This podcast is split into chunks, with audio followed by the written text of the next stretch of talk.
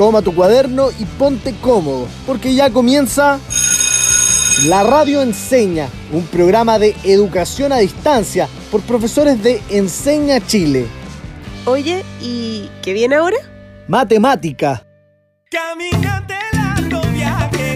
¿Cómo han estado durante esta semana? Les habla Pauli, la puertomontina que los ha acompañado en los últimos dos programas. Les cuento que estaré a cargo del programa de hoy con dos voces que pueden ser familiares. Por acá estoy yo, el profe Álvaro de Alto Hospicio. Estuve junto a ustedes en el programa de ecuaciones y hoy nuevamente tengo el honor. Y falto yo, soy Connie de Viña. Yo los estuve acompañando en el primer programa y me alegra mucho volver a estar en este espacio. Les cuento que para que este programa se lleve a cabo hay muchas personas detrás de bambalinas. Por eso a veces escuchan nuestras voces y otras veces no. Tal cual, Pauli. Somos un grupo de profesores trabajando desde distintas partes de Chile, queriendo llevarles el aprendizaje a sus casas.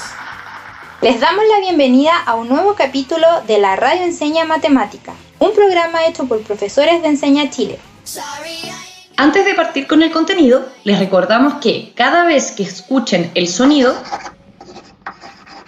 significa que estamos explicando algo muy importante y que sugerimos que lo escriban, así que vayan rápido a buscar papel y lápiz. Y si tienen cualquier duda, escríbanos a nuestro Instagram, arroba la radio Qué bueno saber estos dos detalles necesarios para el programa de hoy. Sí, porque ahora les puedo dar el objetivo de hoy. Pongan mucha atención. Este es comprender la variación porcentual y la tasa de interés para tomar decisiones informados. Esto igual me suena a puros términos de bancos. ¿En qué se relaciona con la matemática que vemos en el colegio? Pero Álvaro, recuerda que la matemática está en muchos lados. A ver, la variación porcentual me suena a porcentajes, así que supongo que aprenderemos a calcularlos. Pero, ¿y la tasa de interés? Conocer qué es la tasa de interés nos puede ayudar, por ejemplo, cuando llega fin de mes. No nos queda otra y pagamos con tarjeta de crédito el súper o algún electrodoméstico que se nos echó a perder en la casa. Ah, a eso se refería. Cuando compro por internet, yo llego y lo hago nomás. Bueno, en este programa aprenderás que no es llegar y comprar. Los ayudaremos a tomar mejores decisiones con respecto a sus luquitas. Muy bien, chiquillos. Y estos dos términos que mencionaron son en los cuales nos enfocaremos hoy. Los comprenderemos por medio de la compra y venta de productos y de los descuentos. Bacán. No olviden que esos dos términos son variación porcentual y tasa de interés. Mm, con todo esto Don Hugo, que vende comida y útiles cerca de mi casa. ¿Te acordaste porque vende cosas interesantes? No, no, porque siempre tiene los cuadernos con descuentos y ayuda a su clientela con el manejo del dinero. Digno de imitar. Yapo, yo hago de apoderada, la Connie de estudiante y tú imitas a Don Hugo. Apaño. Así vamos explicando dónde podemos ver los descuentos que los veremos durante el programa. Buenísima. Álvaro, parte tú. Bienvenidas vecinas. ¿Qué se les ofrece hoy? Hola, don Hugo. Qué bueno verlo. Quiero comprar dos cuadernos para esta niñita que los perdió. Ay, mamá, me has retado todo el día. No fue mi culpa. Siempre con la misma excusa. ¿Tiene alguno bueno, bonito y barato? Mejor que eso. Tengo algo perfecto para usted.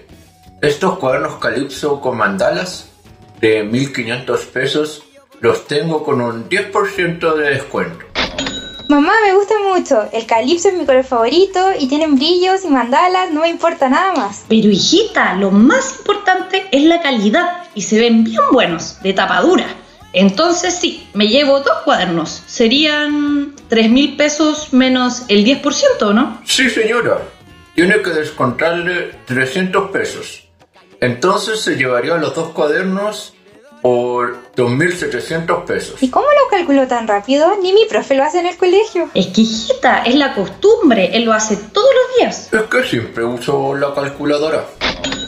Pero Álvaro, la idea es aprender sin la calculadora. Pucha, perdón. Hasta ahí no nomás llegó la invitación. No, si esto igual nos ayuda, ¿cierto, Connie? Exacto porque al finalizar el programa podrán realizar este cálculo sin necesitar calculadora. Así que no se despeguen del programa y atención a todo lo que enseñaremos. Y ahora de inmediato comenzamos con sus respuestas a nuestras preguntas. En la voz del estudiante. Así es Álvaro. Y las respuestas de nuestros estudiantes, como siempre, estuvieron maravillosas. Partamos al tiro entonces, quiero escucharlos. Connie, cuéntanos cuál fue la primera pregunta que les hicimos. Comenzamos. ¿Dónde has visto descuentos donde aparezcan porcentajes? Hola, soy Noelia, soy de Viña del Mar y he visto descuentos en los supermercados en las ofertas. Hola, mi nombre es Melanie, vivo en Valparaíso y he visto descuentos con porcentajes en las tiendas cuando voy a comprar ropa y en los supermercados cuando los alimentos tienen descuento. Exacto, tal como nos cuentan nuestros estudiantes, los lugares más comunes donde podemos encontrarlos son en tiendas comerciales o cuando vamos al súper. Sí, yo siempre los busco cuando voy a comprar ropa. Vamos a la segunda pregunta. ¿Has escuchado a un familiar diciendo que ha notado un cambio de precio en algún producto? Hola, soy Matías de Peñarolén, tengo 15 años y sí he escuchado que hay familiares que dicen que hay productos de primera necesidad como los huevos, la harina, que han tenido alzas importantes en sus precios. Hola, me llamo Melanie y vivo en Valparaíso. El otro día estaba tomando once y escuché a mi mamá hablar que había subido el precio del kilo de pan. Y estaba muy enojada, porque antes valía 1200 y ahora está en 1400. Y además se enojó porque llevó la plata justa. Estas respuestas que escuchamos me hacen recordar mi infancia. Oh, ¿tienes alguna anécdota para contar? Sí, Pauli. Recuerdo que cuando era chico siempre iba a comprar el negocio y con el vuelto me compraba dulces de 5 pesos porque pasaba piola y mi mamá no se daba cuenta. Ahora, esos mismos dulces los venden a 4 por 100 pesos. ¡Qué tierno! Me gusta porque aunque estemos aprendiendo matemática, también podemos recordar y compartir momentos como este. Muy de acuerdo, Connie. Incluso esto que nos cuenta Álvaro de su mamá nos ayuda a acercarnos al objetivo de hoy. Sí, pues hablaremos sobre cambios de precios, porcentajes y hasta tasas de interés. Pero primero, ¿sabían que desde el Imperio Romano que se utilizan los porcentajes? ¿En serio? Creo que algo sé. Yo no. Chiquillas, ¿por qué no nos cuentan mejor? Les cuento que los implementaron para calcular impuestos y luego extenderse a otros usos, como otorgar ingresos adicionales a los empleados por sus ventas. Sí, Connie, y lo utilizaban para determinar cuánto había subido o bajado los precios, para saber si habían aumentado las ganancias, para realizar rebajas, para realizar estadísticas, etc. Excelente, Pauli. Entonces, hace muchos años que se utilizan los porcentajes. Podríamos decir que son muy importantes y necesarios. Eso mismo, Álvaro. Chiquillos, a nuestros queridos auditores les encantará saber algunas definiciones. ¿Les tinca si comenzamos? Ya, me interesa demasiado. Partamos. Definamos porcentaje. Este es el número que representa una parte respecto a un total y ese total se considera como 100 unidades. Por lo tanto, el 15% de un valor total lo podemos calcular multiplicando ese valor por 15 y luego ese resultado lo dividimos por 100. Y se lee por ciento, ya que se divide el valor total en 100 partes iguales. Habitualmente vemos porcentaje en tiendas comerciales que ofrecen descuentos, en reportes del Ministerio de Salud, en rendimientos deportivos, Uf, en todo tipo de contexto. A veces en los supermercados igual ofrecen descuentos. Yo he escuchado cómo lo dicen por micrófono. ¿Cómo eso? Así, escuchen. Oferta flash durante la próxima media hora, todos los quesos tendrán un 40% de descuento. Corre por el suyo. Esto significa que a todos los tipos de quesos se les calculará el 40% del total y se restará al precio para obtener el precio con descuento. Me encanta tu voz, pero me cuesta entender aún. ¿Y si hacemos otro ejemplo? Yo tengo uno. Si decimos que el 51% de las personas en Chile son mujeres, esto quiere decir que de cada 100 chilenos, 51 son mujeres. Súper, ahora sí comprendo. Ya vimos lo que es un porcentaje, pero ¿cómo se define su variación? ¿Qué es una variación porcentual? Anoten todos. Álvaro, tú también. Variación porcentual es la diferencia entre dos valores expresada como porcentaje respecto de uno de ellos. Si un resultado es positivo, significa un aumento, mientras que uno negativo será una disminución. Mm, a ver si entendí. Por ejemplo, a mí me encantan los Super 8.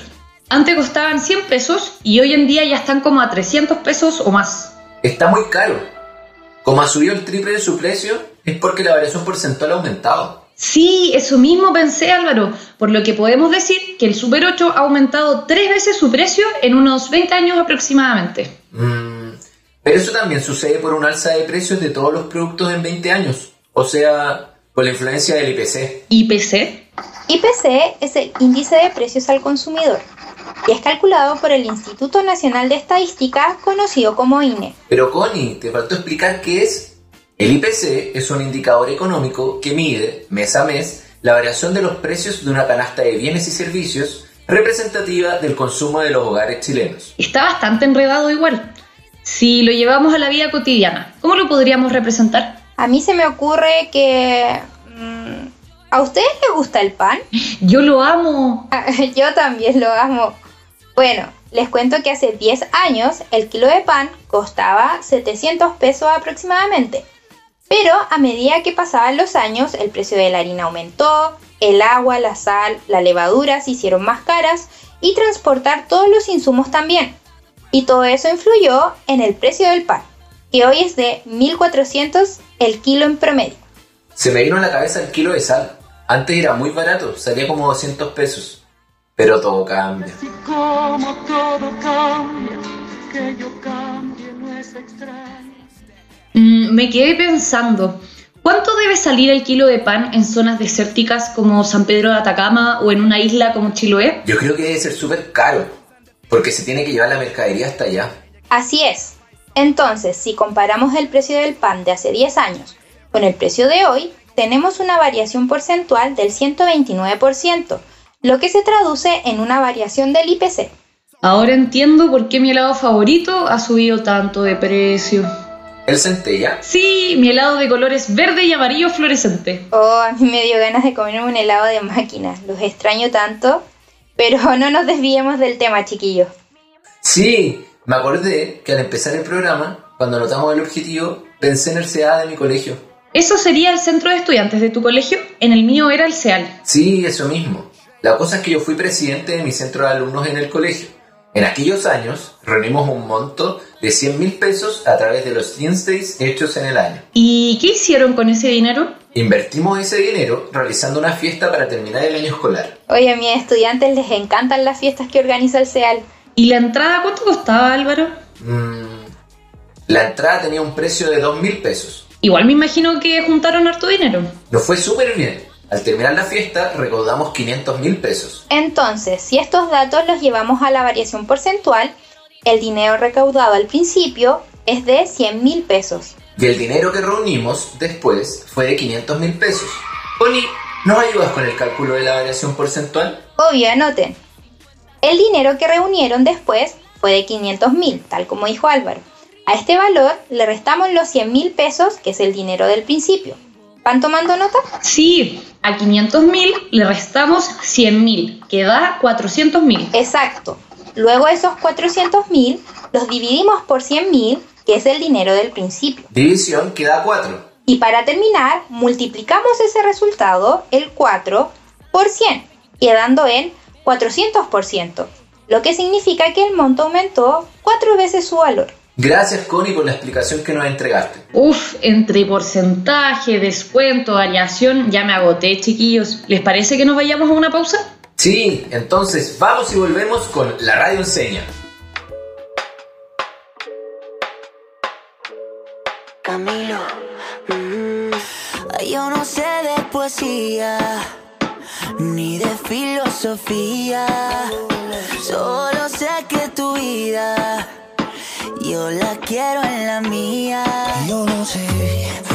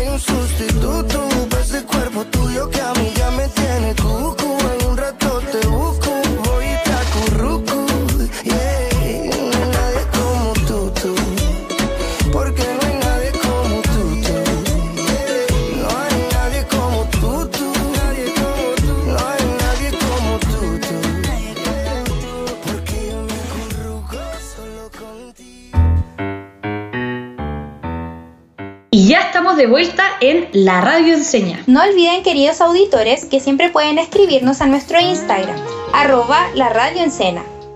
Estábamos en esto de las luquitas que recaudé cuando era presidente del centro de alumnos y eso tenía que ver con porcentajes, ¿verdad? Ah, no, pues Álvaro. Está más o menos la memoria parece, ¿eh? Connie, ¿nos ayudarías con eso? Por supuesto, para eso estamos. Nuestro objetivo de hoy es comprender la variación porcentual y tasas de interés para tomar decisiones informados. Gracias, Connie. Oye, perdón, pero ahora soy yo la que está media perdida con lo que vimos antes de la pausa. A ver quién tiene problemas de memoria ahora. Menos mal tenemos a la Connie, que está siempre atenta y dispuesta a ayudarnos. Así es, cuenten con eso. Les recuerdo que vimos las definiciones de porcentaje y variación porcentual. ¿Verdad? Ya, ahora me acordé que porcentaje es el número que representa una parte respecto a un total. Y ese total se considera como 100 unidades. Muy bien, Pauli. Y recordemos también que variación porcentual la definimos como el concepto que se usa para describir la diferencia entre dos valores expresada como porcentaje respecto de uno de ellos. Excelente chiquillos, eso fue un muy buen resumen. Espero que a nuestros estudiantes le haya servido. Oigan, pero yo pensaba que en este programa me iban a enseñar a tomar decisiones informadas. Eh, ¿Cuándo vamos a hacer eso? Ahora, Pauli, partiendo con las tasas de interés que tienen relación con los porcentajes que vimos antes de la pausa. Muy bien Álvaro, vamos con la definición. Todos muy atentos y atentas para notar lo siguiente. La tasa de interés corresponde a la variación porcentual de un valor en un periodo de tiempo determinado. Se utiliza para determinar el interés. Ahora entiendo, es porque es una variación porcentual. Oye, pero no entendí eso del interés. ¿Qué es? Por ejemplo, al comprar algo con crédito o al pedir un préstamo, finalmente no pagamos solo lo que pedimos, sino que un poco más por el hecho de haber pedido prestado. Ese monto es a lo que llamamos interés. Ah, es como lo que te cuesta el préstamo, como si estuviéramos comprando plata. Exacto. No conviene porque terminas pagando más. Pero es algo que te ayuda cuando quieres comprar una casa o cosas que necesitas mucho y no tienes plata. Oh, y hablando de eso, chiquillos, me acordé que necesito pedirles el tremendo favor. Sí, obvio, Pauli, para eso estamos, cuéntanos. Es que necesito dinero para comprar mercadería esta semana y no tengo ni uno. ¿Cuánto necesitas, Pauli? Necesito 10 mil pesos. ¿Alguno de ustedes podría prestarme? Juro que se lo devuelvo en una semana más y con intereses. Claro que sí, yo te puedo prestar, pero sería con un pequeño interés del 2% por cada día que pase. Yo también te puedo prestar y te cobraría tan solo un 10% de interés por la semana completa. Gracias, chiquillos. Chuta, ¿a quién me conviene más pedirle el dinero entonces? Este problema podemos resolverlo con lo que hemos visto hoy, ¿cierto, Connie? Así es. Veamos la primera opción, Pauli. Si Álvaro te presta los 10 mil pesos, te cobra el 2% de interés por cada día que pase. Entonces, lo primero que tengo que hacer es calcular ese 2% para saber cuánto adicional debo pagar por cada día. Y para sacar el 2% debemos multiplicar 10 mil pesos por 2 y luego dividir eso por 100. Lo que nos daría como resultado 200 pesos. Súper poquito interés, ¿o no? Cuidado, Pauli. Recuerda que eso es por cada día que pase. Y como devolverás el dinero en una semana más, tendrías que multiplicar los 200 pesos por los 7 días. Lo que daría un interés total de 1.400 pesos. Por lo que en una semana deberías pagarme 11.400 pesos por el préstamo. Mm, ¿Y si Connie me presta los 10 mil pesos? ¿Cuánto tendría que pagarle a ella al final? Como su tasa de interés es del 10% a la semana, tenemos que sacar el 10% de 10 mil pesos para saber cuánto más debes pagarle adicional por semana. Eso sería 10 mil pesos multiplicado por 10 y el resultado se divide por 100. Lo que da como resultado mil pesos, por lo que en una semana deberías pagarle 11 mil pesos a Connie por el préstamo. Bacán, me queda clarísimo que me conviene más pedirte dinero a ti, Connie, porque con Álvaro salgo perdiendo. Obvio que te presto la plata yo, Pauli. Y era broma, no te voy a cobrar intereses, porque somos amigas, así que no te preocupes. ¡Qué tierna, Connie! Dicen por ahí que vale más tener buenos amigos que dinero. Pauli, te juro que lo mío también era broma. Ay, muchas gracias. Oigan, me parece que de verdad es muy importante saber calcular el interés, porque nos permite tomar una decisión informados y cuidar nuestro dinero. Porque a simple vista parecía que el 2% diario que me ofrecía Álvaro era mucho más conveniente que el 10% de Connie. Exacto. Así que calculen bien las tasas de interés al comprar, ya que podemos terminar pagando mucho más. En resumen, Connie, ¿qué debemos saber al momento de endeudarnos? Muy buena pregunta, pongan atención. Lo importante es saber el total a pagar y comparar opciones. Esto podemos calcularlo si conocemos el valor inicial, la tasa de interés y cada cuánto nos cobran ese interés. Por ejemplo, si es un interés diario, semanal, mensual o anual. Exacto. Por ejemplo, chicos, si mi refrigerador deja de funcionar, obligatoriamente tendré que comprar uno nuevo. Y eso no sale barato, por lo que quizás tendrás que endeudarte para comprarlo. Ojalá que no. Entonces, además de cotizar bien en las diferentes tiendas, tendrás que elegir muy bien dónde endeudarte. Tienen toda la razón. Y les dejo el siguiente ejemplo. Si encuentro un refrigerador a 200 mil pesos con un interés del 1% mensual, ¿cuánto habré pagado por el refrigerador después de un año? Mm, a ver, primero tendría que sacar el 1% de 200 mil para obtener el interés por cada mes, que sería 200.000 dividido en 100. Lo que nos da como resultado 2.000 pesos el interés mensual y nos preguntan por el total en un año. Así que si un año tiene 12 meses... Multiplicamos 2.000 pesos por 12, dándonos como resultado un interés final de 24.000 pesos al año. ¡Coli! Entonces pagarías los 200.000 pesos iniciales más 24.000 pesos de interés.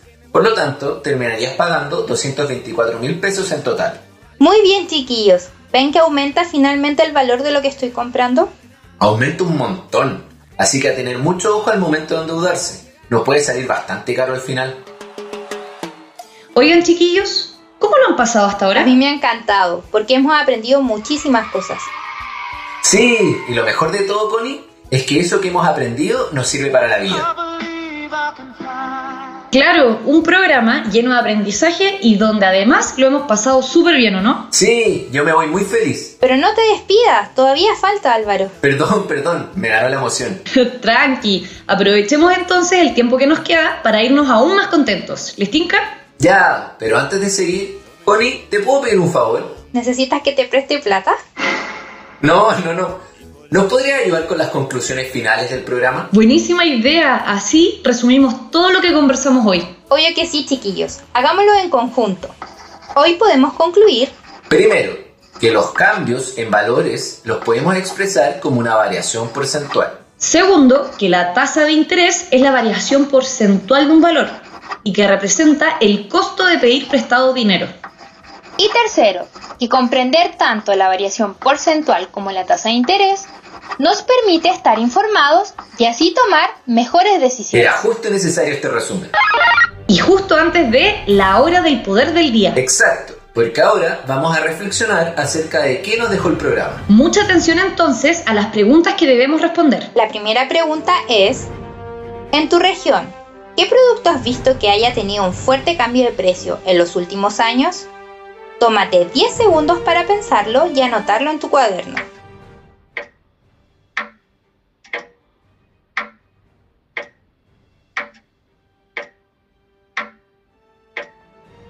A mí se me ocurrió algo, pero no sé si está bien. Todas las respuestas son válidas, Pauli. Estamos aquí para aprender. Cuéntanos, ¿en qué ejemplo pensaste? En que el centella ha subido de precio durante los años porque los precios, como los mencionamos antes, se ven afectados por el IPC, que es una variación porcentual. Ese ejemplo está súper bueno, Pauli. Ahora la siguiente pregunta. Si tuvieras que pedir dinero prestado a un familiar o a un amigo y te cobre interés, ¿en qué te fijarías? De nuevo, tómate 10 segundos para responder.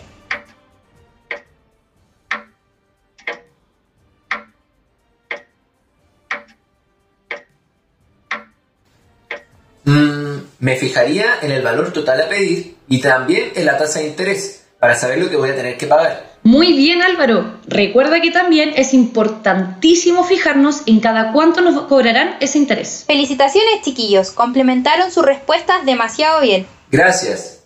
Poner en práctica lo que aprendimos sirve mucho. Exactamente. Y por esto mismo es que todas las semanas les dejamos desafíos a nuestros estudiantes para que sigan practicando en sus casas. Y aquí les tengo el primer desafío. Deben preguntarle a sus padres o a sus abuelos cuánto costaba un pasaje de transporte cuando ellos eran jóvenes. Puede ser el pasaje de la micro, del metro, del colectivo, de la lancha, del bus interurbano. Cuando tengan ese valor, van a calcular la variación porcentual de este con el precio que ustedes pagan ahora. Yo cuando era estudiante tenía que pagar 120 pesos. Ahora pago 800 pesos, es decir, existe una variación porcentual de 567%. Tal cual Álvaro. Por otro lado, el segundo desafío es el siguiente. Imagínate que llega fin de mes y tienes dos opciones para comprar mercadería con tarjeta de crédito, porque no tienes otra alternativa. Dos supermercados te venden la misma cantidad de mercadería por 80 mil pesos, pero te ofrecen tasas de interés distintas. El supermercado A te ofrece una tasa de interés mensual de 2% y el B te ofrece una tasa de interés semanal de 1%. ¿A cuál de los dos supermercados prefieres comprarle la mercadería si terminarás de pagarlo en dos meses? Recuerden que ambos desafíos los pueden encontrar en nuestro Instagram, arroba la radio Es que es muy buena esta canción. Ya se las canté el programa pasado. Igual que la última sección de nuestro programa, yo por ti, tú por mí. En esta ocasión, Alex Miranda nos envió su consulta. ¿Qué dice? ¿Qué es la economía de un país? Alex, qué buena pregunta. Creo que muchas veces escuchamos esto en la radio y en los medios de comunicación. Para poder explicarlo mejor, definamos qué es la economía. Tomen nota para que no lo olviden. La economía es una ciencia social que estudia la forma de administrar los recursos disponibles para satisfacer las necesidades humanas. Si eso es economía, la economía del país es preocuparse de administrar todos los recursos que tiene el país para satisfacer las necesidades de todos sus habitantes. Sí, generalmente la economía se define de una forma muy técnica y poco amigable con nuestro lenguaje. Pauli, ¿crees que le falta algo a lo que dijo Álvaro? Yo agregaría que los recursos pueden ser dinero, materiales, comida, abrigo, todo lo que necesitamos los habitantes de un país. Me encanta. Por lo tanto, igual podríamos relacionarlo con el IPC que vimos hoy, ¿o no? Sí, porque el IPC mide la variación de precios de una canasta básica. O sea, estudia el precio de los bienes y servicios que necesitamos. Excelente. El IPC es un indicador económico en Chile, como ya definimos antes en el programa. Este se preocupa de analizar los precios de productos que consumimos y de las atenciones que recibimos, como la salud o la atención al cliente. Y el IPC va indicando cuánto suben los precios. ¿Hay algún otro indicador importante de un país que se usa en Chile? Yo siempre escucho muchos, pero es chino para mí. Creo que el que más se repite es el PIB. ¿Connie existe ese? El PIB existe en Chile y en todos los países del mundo. Se define como la suma de los bienes y servicios finales producidos en un país durante un año. Además, se usa para medir la riqueza del país. Ahora entiendo por qué lo nombran tanto. Definitivamente hay mucho que aprender de la economía. Deberíamos estudiarlo en los colegios, así podríamos entender lo básico. Yo creo que es una muy buena idea. Se relaciona con la matemática también. E incluso ahora hay un electivo sobre economía para tercero y cuarto medio. Así que chiquillos, si les interesa esta ciencia de la economía, los invito a seguir aprendiendo y a revisar las noticias sobre economía. Y a poner atención en las clases de historia o leer el libro Economía para Todos, que lo encuentras en el sitio de Mineduc. Toda la razón, Pauli. Y con esto, ahora sí empezamos a despedirnos. Antes de irnos, no olviden que cualquier consulta que tengan nos pueden escribir a nuestro Instagram arroba la radio fue un gusto compartir el programa con ustedes, chiquillos. Nos vemos en una próxima ocasión. Con la matemática en lo cotidiano. Aquí en La Radio Enseña Matemática. Termina la clase y parte el recreo. descansa. Nos vemos mañana a esta misma hora en la radio Enseña.